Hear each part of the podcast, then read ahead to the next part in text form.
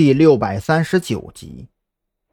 白若萱没有注意到这个细节，完全沉浸在了对韦忠权的介绍之中。我打听到的有两个版本，这第一个版本说，韦忠权年轻的时候啊，在一艘渔船上当船员，因为和船老大发生冲突被辞退，这之后啊，变卖家产搞了一艘小渔船，从此咸鱼翻身，生意越做越大。最后成立了那家海鲜加工厂，并且持续经营了十余年。业内人士推断，那老头现在手里最少捏着一千多万的存款。这个版本有水分，有很大水分。张扬当即摇头否决。一个草根的崛起，往往意味着常人无法想象的黑幕。这不是悲观主义和阴谋论，而是现实本就如此。没错，我也是这么认为的。白若萱露出笑意，颇有一种英雄所见略同的感触。被张扬吞云吐雾，勾起了烟瘾。他摸索着点了一根之后，才继续说道：“这第二个版本可就很有意思了。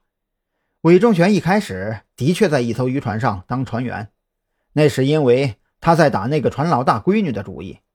和船老大发生冲突，是因为在一次靠岸的时候，他趁着船老大出门谈生意，给人家闺女下了药。”眼看着就要得手的时候啊，船老大忘了带一份合同，折身返回，刚好碰了个正着。这个版本的确有点意思。当时那个船老大报警没有啊？蓝雨桐面露鄙夷，对于侵犯女性的禽兽，他向来都是深恶痛绝的。报警？我的大小姐啊，你怕不是搞错了年代哦？白若萱双手扶额。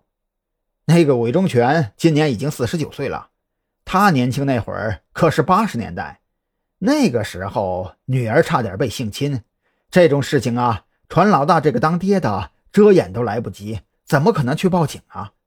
按照我打听到的这个说法，韦忠权被人暴揍了一顿，腿都被打断了，在家里躺了足足半年有余。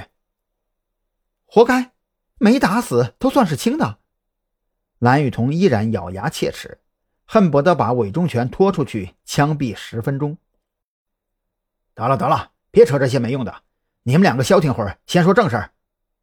张扬迫不及待地纠正道。白若萱也是苦笑，旋即正色继续道：“养好伤之后啊，这个韦忠权变卖家产买了一艘渔船，但是他没有正儿八经的出海捕鱼，而是纠结了一批地痞流氓，抢夺其他渔船的劳动成果。”甚至胆大妄为的开着那艘破破烂烂的小渔船去远海作业，而这也是他快速积累资金的原因。再后来啊，他的势力越来越大，手底下的亡命徒也不少，引起了当地警方的注意。在一次严打中，手底下的小弟被抓进去了大半，他这才创立了那家海鲜加工厂来进行漂白。不知道他是走了狗屎运，还是背后有人点拨，反正。他这洗白计划非常成功，一跃成为当地的纳税大户，并且在海鲜行业混得风生水起。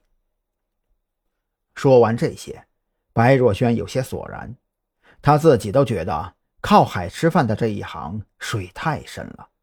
要不是白家祖祖辈辈都在经营海鲜买卖，恐怕自己现在的处境和那些到处找货源的海鲜经销商也没差多少。